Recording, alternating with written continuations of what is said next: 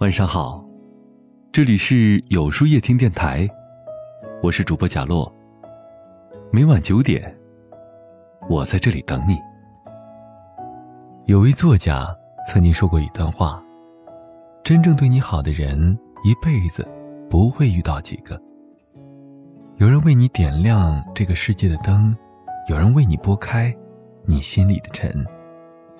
但人与人之间，多一分距离。就容易变成失去联系的荒唐。我们内心越独立，越重要的人就越少。你不确定什么时候会失去他们，唯一能做的，就是对那些还留在你身边的人更好，耐受人生的平淡与热闹。人这一辈子能遇到的真心不多，对他们曾经给予过帮助、安慰和陪伴。除了说一句谢谢之外，还有很多话，想趁还来得及告诉他们。你对我的好，我都记着。听过一个说法，人体上的细胞每过七年就会全部更新换代一次，也就是说，七年前的自己和七年后的自己，其实根本不是一个人。但一个人曾经给过另外一个人温暖。不会随着细胞的更新而消散。我上初中时曾经转过一次学，从乡下转到城镇，到了新的环境，因为习惯讲方言，穿衣服扮土气，被全班冷落甚至排挤。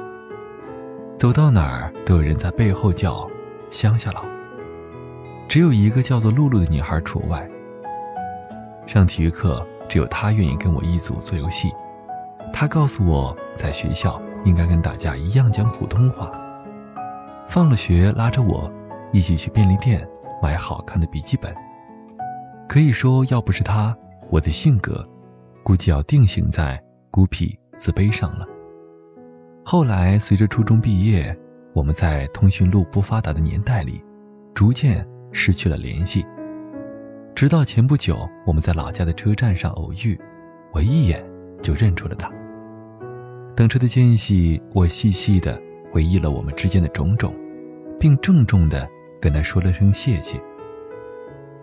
他说：“没想到都过去了十几年了，竟然还记得。”是啊，我一直都不曾忘记，因为明白世间的纷繁复杂，能从自身的琐碎生活中抽出身来，给别人善意的人，都很难得，而难得稀少的人和事儿。都值得珍惜。或许有些人没能一起走到最后，有些人离开，可能连告别都没有。可能遇见，就够怀念好久。都说自己喜欢的人会发光，但其实这些对我好的人也会发光。无论自己走了多远，走了多久，他们在心里的某个角落，不会被遗忘或者掩盖。很小的时候，经常被父母教导，要记住别人的好，那是以为是为了学会感恩。长大了才发现，能记住别人对自己的好，也是一种幸福。他会时刻的提醒自己，这个世界有人在偷偷的爱着你，惦记着你。你对我一分好，我回你三倍真。人一生能遇到的人有很多，但没有必要靠近每一个人。也没有必要对每一个人都掏心掏肺。余生只用在乎两种人：自己喜欢的人，和对自己好的人。对喜欢的人好是本能，对善待自己的人好是感恩，也是修养。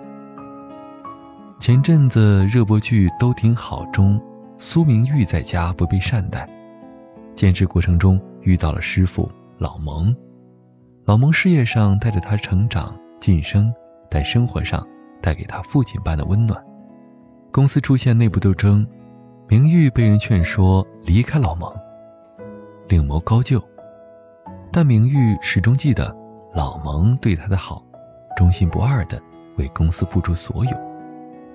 他能从一个在马路上发传单的小女孩，变成了一人之下万人之上的副总。除了应该感激自己的运气外，更多的是靠着自己的努力和不忘感恩的心。世界上有来路不明的恶意，却没有理所当然的善意。感恩别人的每一份给予，因为他原本可以不这么做。看到有人对自己当面一套，背后一套，别失望。有人在自己风光时锦上添花，落魄时划清界限，也很正常。但如果有人无论逆境或者顺境，始终陪在身边，请一定要珍惜并感恩。丰子恺曾说：“你若爱，生活哪里都可爱；你若恨，生活哪里都可恨；你若感恩，处处可感恩。你对我好一分，我还你三倍真。常怀一颗感恩的心。”千万别让对自己好的人寒了心。你对我的好，让我知道如何做一个善良的人。前不久看了一个名为《冷漠先生》的短片，男主角冷漠先生人如其名，待人冷淡，总是两手插袋，谁也不爱的模样。在电梯里，眼看着有人想进电梯，不会选择开门按开门按钮。看着小女孩手里的气球飞了，不会帮忙抓住；工人搬运货物的小车从他面前溜走，他也不会顺手拦住。直到有一天过马路时，一位老太太主动地抓住他的手，让他帮忙扶着过马路。老太太走太慢，绿灯变红灯时，两个人还在马路中央。这时，一辆汽车飞奔而过，冷漠先生吓得连忙拦住了车子。两个人过了马路，老太太亲热地摸了摸冷漠先生的脸蛋，表示感谢。那一瞬间，冷漠先生感受到了善意，也意识到了帮助人真的能够让人开心。于是他变得不再冷漠了，尽量为别人提供力所能及的帮助。